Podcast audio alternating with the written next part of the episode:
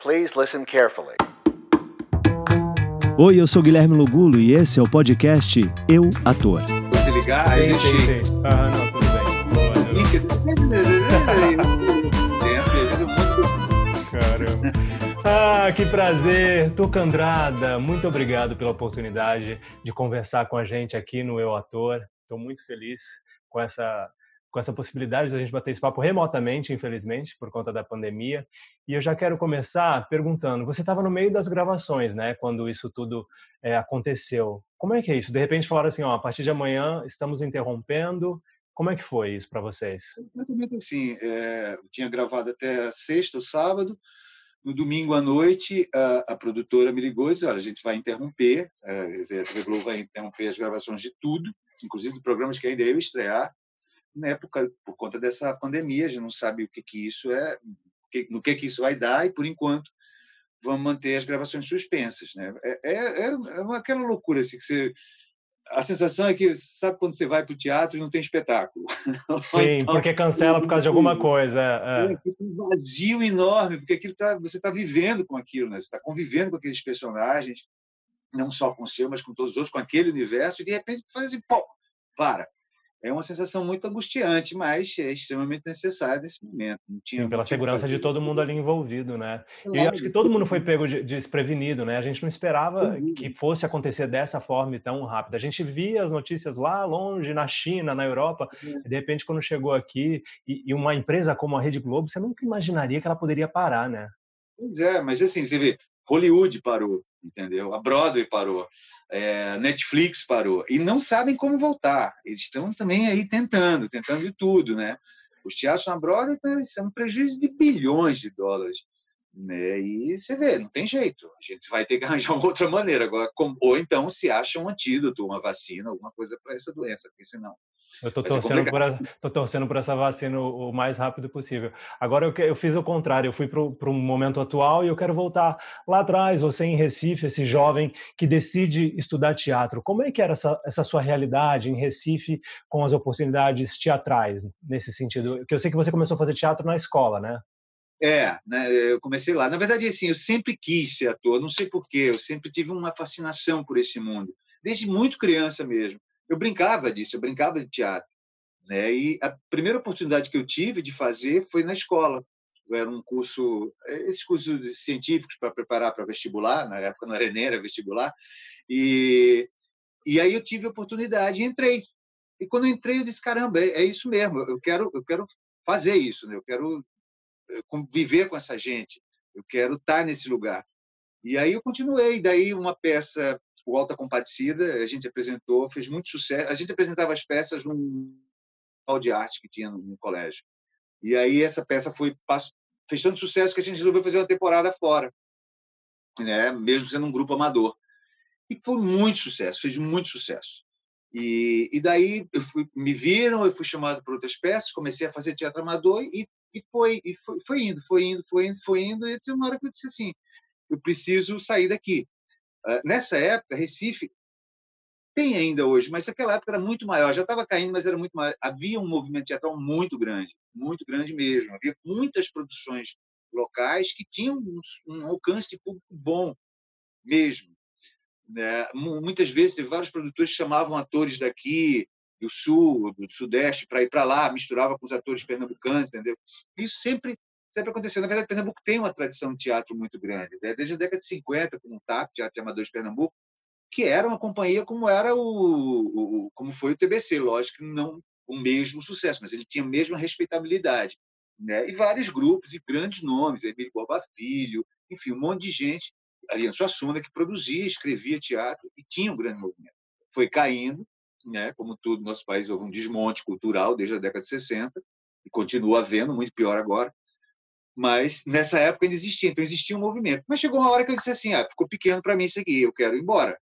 É, além dessa vontade, eu sempre tive vontade de sair de Recife. Não que eu não goste de Recife, mas eu sempre tive esse negócio de andar o mundo, conhecer. Eu sou sagitariano, então eu tenho uma, uma paixão por aventura, por viagem muito grande. E aí foi isso, eu vim embora para cá, para o Rio. Com 21 anos de idade. Aí, como é que é? Um, um jovem de 21 anos decide ir para o Rio de Janeiro. Você conhecia alguém aqui? Você tinha algum, algum contato que falava, ok, vou não, começar por tinha, aqui? Não, eu tinha assim, amigos de, da, da, da, família da minha mãe, né, que me convidaram, que, que me receberam em casa. Eu fiquei três meses lá. Lógico que quando eu cheguei aqui, eu, eu tinha trabalhado lá numa loja para juntar dinheiro e vir para cá. E quando eu cheguei aqui, é, eu, eu fiquei uns dois meses, três meses na casa dessas pessoas e comecei a trabalhar em loja mesmo, comecei a trabalhar em, eh, como vendedor. Né? E logo depois eu saí, fui procurar meu canto e fui, fui fazendo um curso, fui fazendo outro, fui, né? Eu nunca fiz escola de teatro, eu nunca fiz uma escola de teatro regular, tipo CAL, Unirio, ou em São Paulo, nada, entendeu? Eu fui me formando assim. Como eu já tinha muito trabalho em Recife, tinha feito muito trabalho, nessa época havia uma, uma lei, alguma coisa que se você conseguisse provar que você tinha tantos trabalhos como amador, né, você ganhava seu registro profissional, você tirava o seu registro profissional. É, até hoje, cinco... até hoje assim é. é assim, eu achei é. que tinha caído isso, achei que Não, agora era ainda só... você você comprovando que você teve é, é, essa experiência, você consegue tirar o seu DRT. É, então eu já tinha trabalhado cinco anos em teatro no Recife antes de vir para cá, e aí eu conseguia a minha o meu registro profissional assim, desse jeito. E aí foi isso. Você teve uma relação, você conheceu o João Falcão em, em Recife, né? E aí você teve a oportunidade de trabalhar aqui no, no, no Rio com ele. É, como é que foi essa ligação de vocês? Para mim, João Falcão é, é Recife, assim, do, do, seu tempo. Todo mundo se conhecia, né? Quem fazia, eu já lá em Recife já as pessoas Imagina, se no Rio de Janeiro, que é uma cidade desse tamanho, todo mundo que faz teatro acaba se conhecendo de alguma maneira, que não, não seja de uma maneira, mas trabalha, ouviu falar, ou conhece, nem que seja de lá, então é muito menor. E, e, e, e, havia esse conhecimento. E eu via as peças de João e achava que era uma coisa muito nova, entendeu? Muito bacana, a maneira como ele escrevia, a maneira como ele dirigia, a maneira como ele dirigia os atores, né? a escolha dele dos atores profissionais, achava isso muito interessante. E uma vez, aí um, um dia ele me chamou para trabalhar lá, fazer uma, uma, peça do, infantil do Ronaldo Tiambroni, chamado Cachucha. E aí foi quando a gente se conheceu e trabalhou mesmo. Eu já conhecia João de antes, socialmente. Né? E aqui foi engraçado, porque eu já estava aqui, já fazia mais de um ano que eu estava no Rio, um ano e pouco, e uma peça do João chamada Pequeno Grão de Areia foi convidada para um festival de teatro em Ponta Grossa, no Paraná. Só que nesse meio, eu estava trabalhando na loja, só que nesse meio tempo, um dos atores ficou doente, não podia vir, alguma coisa desse tipo. Ele não podia vir. E eles iam parar aqui no Rio, ficar uma semana para depois ir para Ponta Grossa. Eles iam parar aqui porque eles precisavam arranjar um ator, porque lá eles não estavam conseguindo arranjar um ator para substituir e vir para cá. Aí João me chamou, disse: quer fazer? Era o personagem principal da, da, da, da, da peça, era o, o pequenino grão de areia, era o grão de areia. E, e aí eu estava trabalhando numa loja e disse: quero. Aí mandei tudo para o ar, e disse: vou fazer. E aí fui. Eu disse: meu Deus, como é que eu vou sobreviver depois, quando não tenho trabalho, né? É. um dinheiro muito pouco guardado, e eu não ia ganhar nada fazendo isso. E fui. Chegou lá, a gente ganhou quase todos os prêmios do festival de, de teatro infantil, quase todos. E uma das pessoas, um dos jurados, era o Tônio Carvalho, que é um cara muito atuante em teatro infantil aqui no Rio de Janeiro, e ele também trabalhou na TV Globo muito tempo com elenco, ah, mas isso já depois. E ele viu, ficou encantado com a peça e disse assim: quero montar no Rio e quero que você, se João vai dirigir, você vai protagonizar. Foi isso que aconteceu. Eu vim para cá, aí voltei para cá, a gente ensaiou, estreamos no finado Teatro Vila Lobos, né? Foi um sucesso também. Eu fui indicado para aquela época era o Prêmio Mambembe de revelação, ator revelação, melhor ator infantil, não me lembro mais. Perdi, não ganhei não.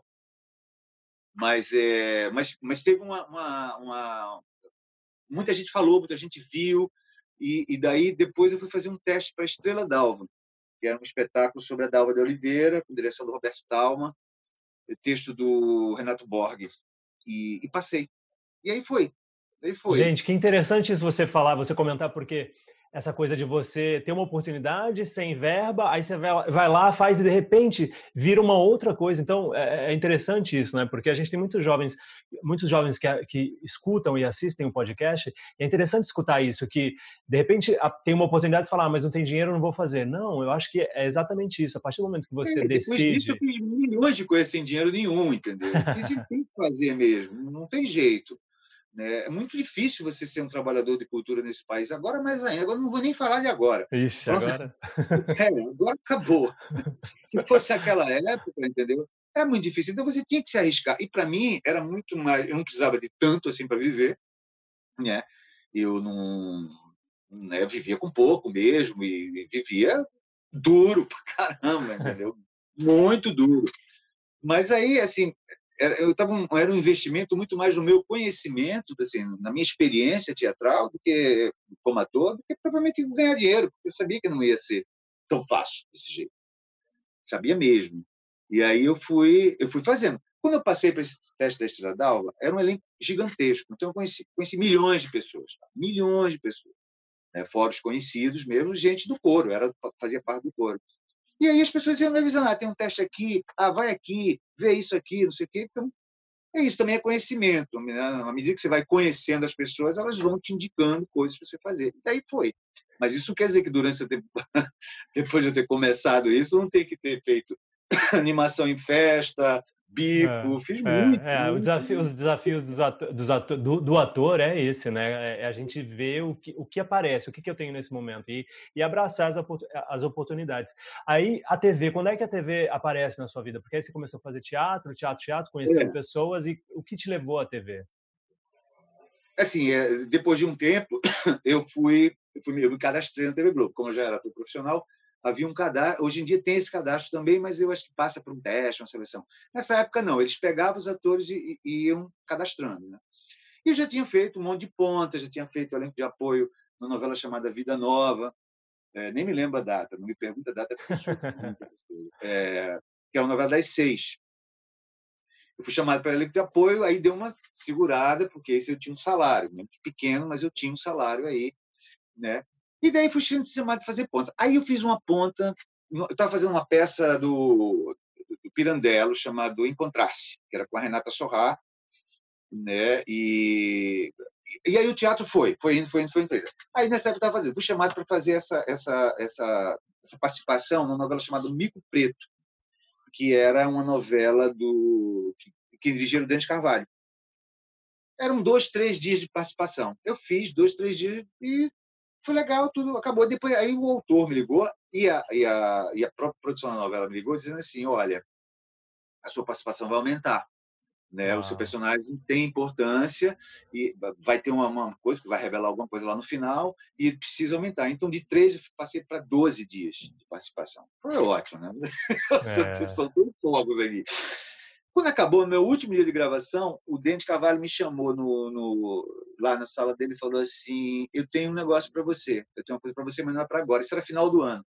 É, não é para agora. Era, agora eu lembro, isso era 1990, final de 1990. Ele disse: É só ano que vem que você que eu tenho uma novela, uma novela de Alberto Braga, e eu acho que tem um personagem que você pode fazer bem. Aí eu disse: Ah, legal. Né? Fiquei super feliz, mas também disse: Pô, ano que vem, imagina, vai aparecer outro cara aí na, na mesma hora, entendeu? Hoje vão botar o que já está contratado, aquelas coisas que fica passando. Nem levei fé, cara. Não levei fé mesmo desde cavalo. Três, quatro meses depois, me liga, eu achei que fosse um trote. Ele me liga, dizendo assim: é, é, Oi, tu que eu dentro de cavalo. na hora, assim, fiquei meio. É, lembra daquele personagem que eu disse que, pois é, vai rolar a novela, eu quero que você venha aqui.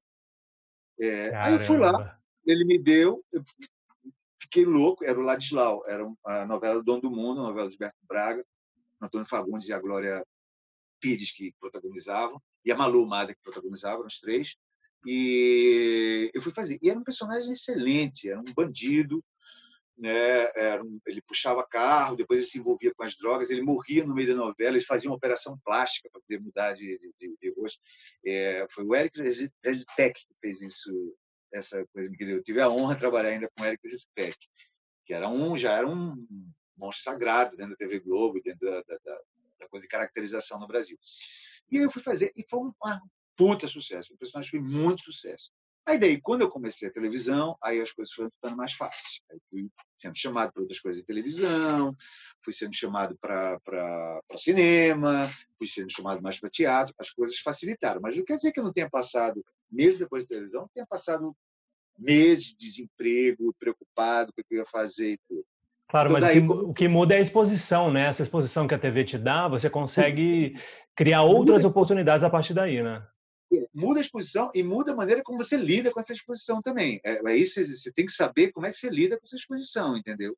Que, isso é uma coisa muito importante, porque às vezes esse mundo da televisão que te joga, você acaba sendo conhecido, você chama todas as festas, todo mundo quer namorar com você, é. né? Isso pode dar uma confusão na sua cabeça danada. Eu tinha 25 anos, quer dizer, um garoto. 25 anos também é um garoto hoje em dia. E eu, eu, eu, graças a Deus, eu consegui segurar essa onda, mas é muito difícil. Outra coisa também, eu, eu, eu, não, eu nunca fiz o estereótipo de galã bonitinho, entendeu? Não tenho nada contra isso, não. Estou falando de uma maneira pejorativa, não. Eu estou falando assim, eu não tinha, eu não tenho, até hoje eu não tenho mesmo. Mais velho não tenho. Nem quando era jovem eu tinha. Não, não era uma beleza padrão. Era, não era um homem feio, mas era uma, uma coisa que, né? Se olhasse, ah, é lindo, não, não, não tinha isso.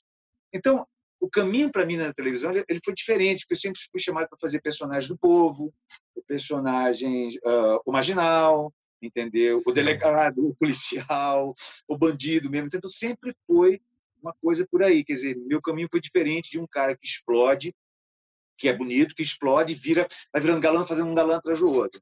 Dizer, poucas vezes na minha vida eu fiz um personagem de galã, de bonzinho. Sim. Então, talvez isso tenha me ajudado de, de alguma maneira mas eu acho que o principal é você saber lidar com essa, essa exposição, saber lidar com essas facilidades que a televisão às vezes te apresenta. É, isso é bom saber. Você sabe que agora já mudando, voltando pro, agora indo para o teatro musical. O primeiro musical que eu vi na vida foi com você e foi o Beijo da Mulher Aranha. E ah. eu lembro que eu fui e eu fiquei fascinado com aquilo. Que eu entrei naquele teatro, Procopio Ferreira. Não, não era Procopio, não, era lá embaixo, não, perto do Brigadeiro. Qual? Del Filho. Jardel, Filho. É, Jardel Filho, que agora eu acho que é Antônio Fagundes, já, já, agora virou igreja, se eu não me engano. E aí, eu lembro que eu fiquei fascinado com aquilo, aquela produção, e a Cláudia Raia vindo de Mulher-Aranha, e vocês ali naquela prisão, o texto. Como é que o teatro musical entrou na sua vida? É, o, o Beijo da Mulher-Aranha foi o primeiro musical? Não, na verdade, o teatro musical entrou na minha vida desde que eu comecei a fazer teatro. Porque, por exemplo, esse espetáculo Cachucha, que eu fiz lá em Recife, era musical. Eu já tinha feito ah. outros musicais infantis na Recife e eu sempre priorizei. Eu, eu falei que eu não tenho, um, nunca fiz um curso regular de teatro, assim, uma faculdade nada, mas eu eu sempre estudei muito. Eu sempre fiz muita aula de dança, muita aula de canto. Eu sabia que eu era afinado, que eu tinha um timbre bonito, eu percebia isso, eu via as pessoas me falando. Então, eu sempre fui fazendo. Eu sempre não perdi tempo em não fazer, eu sempre fui fazendo. Aqui no Rio fiz muita aula de dança, fiz aula de dança com Tatiana Lescova, fiz aula de dança com Débora Coker, fiz aula de dança com Regina Miranda, um monte de gente. E fiz aula de canto também, quando eu podia pagar, lógico. é isso. então, eu fui fazendo. Aí, o, o, o Estrela d'Alva era um musical, a gente cantava e dançava, entendeu? Depois a gente fez o, o, o Pequeno Granderia era musical também, né? O, o Beijo da Mulher-Aranha já é um, um musical, e assim, foi o primeiro musicalzão, porque já tinha havido outras coisas, mas foi o primeiro grande musical importado da Broadway que estreava no Brasil naqueles termos, entendeu? com aquela grandiosidade, com uh, Cláudia e Miguel, duas estrelonas protagonizando, entendeu? E eu fui junto, porque eu, fiz um teste para isso. Né? Fiz um teste com, com, se eu não me engano, era era o diretor musical, com Miguel, uh, com Wolf Maia, que era quem dirigia, e tinha uma outra pessoa que não era, a Vera Cantimel que também era preparadora vocal do, do da gente. E, e, eu fui, eu passei. Eles gostaram, não, dá para fazer. Eu tinha um tipo para fazer o personagem, que era um guerrilheiro. Sim. né? Então, é, fui fazer. Mas o, o beijo foi depois do beijo foi que começou a vir todas essas coisas que estava até agora há pouco, entendeu? esses grandes musicais com, que são muito caros para montar, com orquestra, com tudo né? Mas foi depois do beijo. É, foi o começo dessa muito... Broadway brasileira, né? A chamada Broadway brasileira. Porque antes já tinha tido experiência. Sim. Por exemplo, o, o, Cláudio e o Cláudio... Charles. O Charles Miller e o Cláudio Botelho. O Cláudio Botelho, tinha esquecido o sobrenome dele. Eles já vinham com experiência, mas eram coisas muito que, ele, que eles componham, eram Sim. coisas menores, entendeu? Depois disso, já tinha havido, tinha havido, por exemplo, cabaré. O Diogo Vilar já tinha feito cabaré. Né? Lá pela década de 60, 70, já tinham montado é, Pippin, já tinham montado... Isso, já tinha, mas eram experiências muito esparsas. Era, uh, o Homem da Mancha, o Paulo Dran fez, mas eram coisas muito esparsas. O Homem da Mancha, se não me engano, o Paulo nem cantava. Não, é, ele, exatamente. Ele declamava. Era lindo, declamava. mas era perfeito. É, eu não vi, não, não vi mesmo.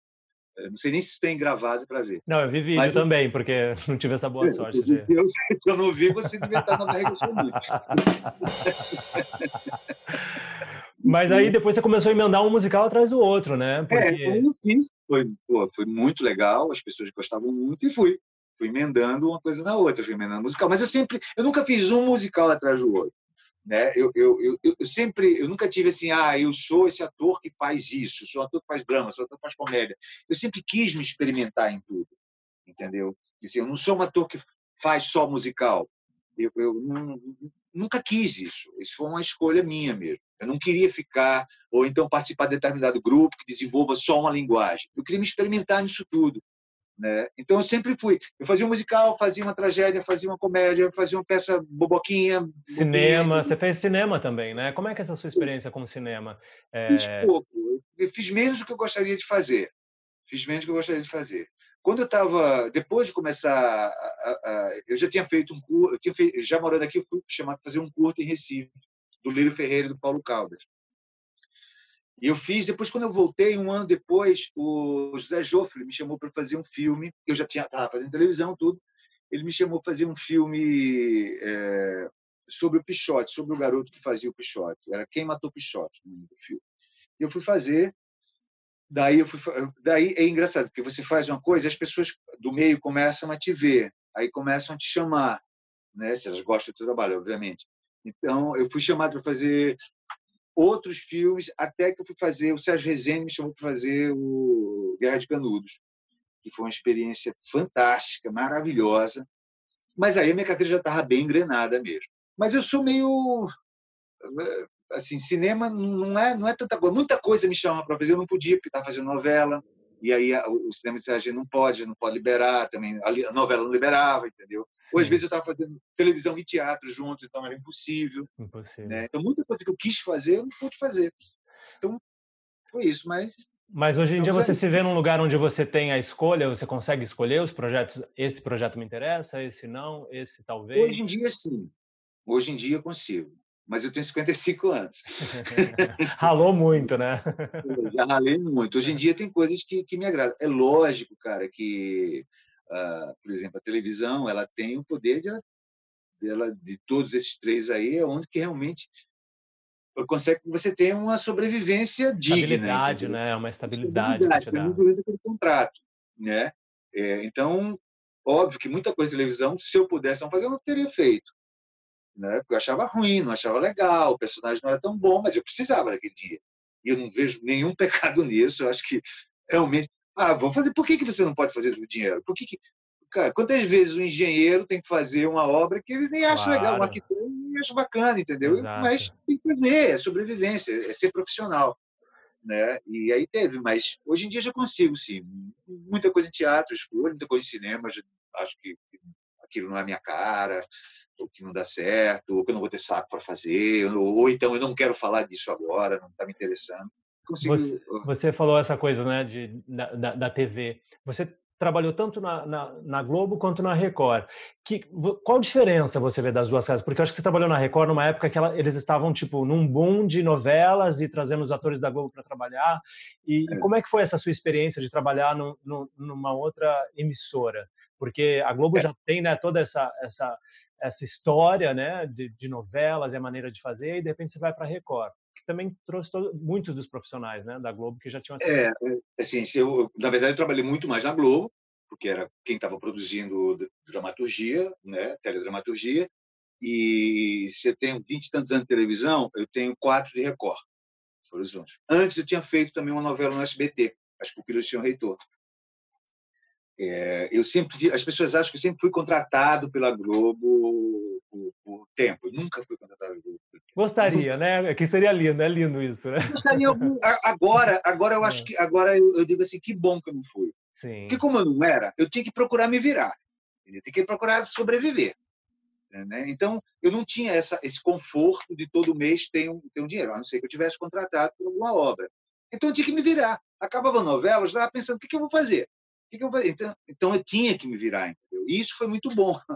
Eu agradeço a Globo até hoje por causa disso, porque eles me deram essa experiência. Esse alicerce, abriu o seu leque de oportunidades, né? É, aí você vai, você faz uma peça infantil, outra de tarde e outra de noite, né? Você faz milhões de e você vai se virando, você vai criando uma rede de sobrevivência sua. Né? Exatamente. Né? Sem precisar de televisão. Isso muitos atores fazem hoje em dia, já faziam antes e também fazem. Né? É, é, eu acho bom a gente frisar que a gente está falando tudo antes da pandemia, tá? Sim, Isso era um mundo pandemia, que é. antes. Daqui para frente a gente sabe o que vai acontecer. Exato. É bom, é bom.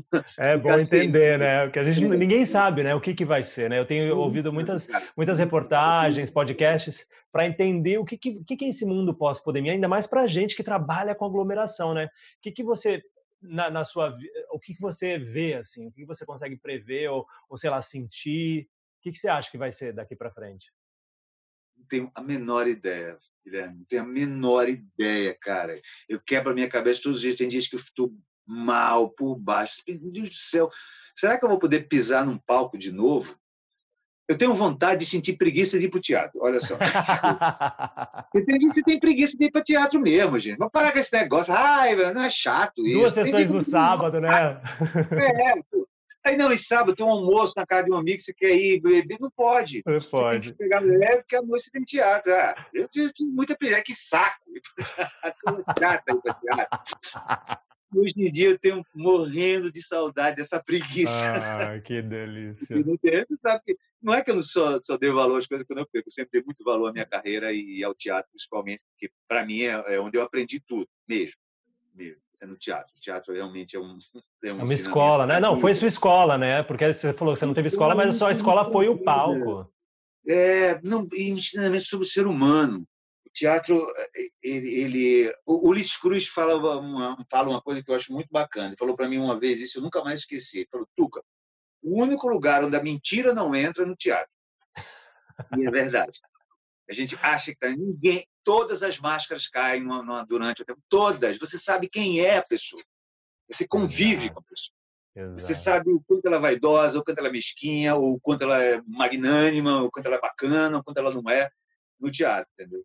É, mas, enfim, voltando um pouco, é, eu, eu, eu, sempre valorizei muito o que eu faço. Mas é lógico que tem dias que você está sem, sem, sem, com é, preguiça. É, e, rapaz, eu não sei mesmo o que, que vai acontecer. Eu acho que eu acho que gradativamente eles vão arranjar. Eu, eu, eu acho que vai acontecer de arranjarem uma vacina ou, ou algum antídoto, alguma coisa, para que se você não está infectado, você não manifeste os sintomas, entendeu? Como existe hoje com a AIDS, por exemplo.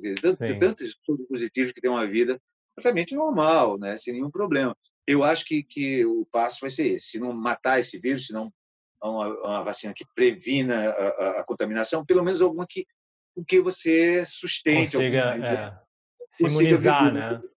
Isso os maiores cientistas do mundo estão pesquisando nesse momento, inclusive. Né? A gente teve a oportunidade, eu tive a oportunidade de fazer Elisa musical com você, com a direção do Denis Carvalho, e, e, e, me chamou muita atenção, assim, né? A sua disciplina, esse seu respeito pelo palco. Você falou isso, que as é. máscaras caem, né? E no teatro, ainda mais que são temporadas às vezes muito longas, né? E, e as máscaras caem mesmo. Então, é, eu, essa sua conexão com o Denis Carvalho, por exemplo, o Denis, você já fez vários trabalhos com ele. Você acha que isso é por conta da sua disciplina, do seu respeito com o seu trabalho, que fez com que você se conectasse de tal forma que toda vez o Denis está ali com você na cabeça e fala: Oh, vou chamar o Tuca para esse papel? É, é, é, assim, tem várias coisas. Primeiro, o Denis tem, como ele foi um ator, né, e é de vez em quando, é um ator bissexto, mas de vez em quando ele faz algumas coisas, mas hoje em dia, principalmente o diretor, ele tem um respeito e um amor pelos atores fantástico. Ele percebe quando um ator é ator, quando um ator ama o que ele faz, quando um ator se dedica de corpo e alma. Ele tem isso é uma coisa fantástica, admirável deles. Ele tem um respeito pelo ator que é muito bonito, muito bonito. Porque tem diretor que não tem não. Ele Sim, é tem. É verdade. É. Ele tem, ele tem, ele ouve. Ele tem aquele jeito, mas ele ouve você. Mesmo que, ah, merda, não é isso. Ele ouve, entendeu? É o jeito dele. Às vezes, ah, ah ele parece que não é, não é. E, e sem dúvida, você vê que o Dennis ele tem sempre um elenco que ele escala, não só eu, tem vários outros atores, que são atores com quem ele confia, é óbvio. Atores que ele sabe que ele vai entregar aquilo que vai dar a, a volta para ele que ele quer entendeu? Então é natural ele me chame uh, muitas vezes e todas as vezes que chamar eu vou. A não ser que eu não possa por algum motivo, mas se não, entendeu? Vou. Quando eu fui, recebi o convite da Elis, Eu estava exausto, eu estava planejando ficar seis meses fora do, do Brasil. Eu ia acabar, uma, eu fazia malhação, que era do núcleo dele nessa época, 2014, 2013, 2014. E aí ele, é, eu disse não. No começo eu disse não, não quero, estou cansado, não sei o quê. Aí, dois dias depois, eu comecei a pensar assim: não, é um puto espetáculo. Eu já tinha visto o espetáculo, era lindo, era lindo. É, todo mundo arrasava, vocês eram, era um elenco muito coeso, muito coeso, uma direção musical brilhante. E, e tinha Laila, que era maravilhosa. E eu disse: ai, peraí, isso é cansaço essa altura do campeonato? Não, cara, vamos embora. Aí liguei para ele, já escolheu o ator? Ele disse: não, eu disse, então eu quero. Aí fui fazer. Mas é isso, ele chama as pessoas que ele sabe que vai entregar para ele. É, eu falo muito sobre isso, sobre essa importância da sua postura profissional em qualquer trabalho que você fizer, porque você nunca sabe quem está ali, com quem você está trabalhando, aquele produtor que você tratou mal, o camareiro, vai falar mal de você e depois você não vai conseguir mais se conectar com esse grupo de trabalho. E agora, já para a gente encerrar aqui, eu sempre faço essa pergunta para os convidados.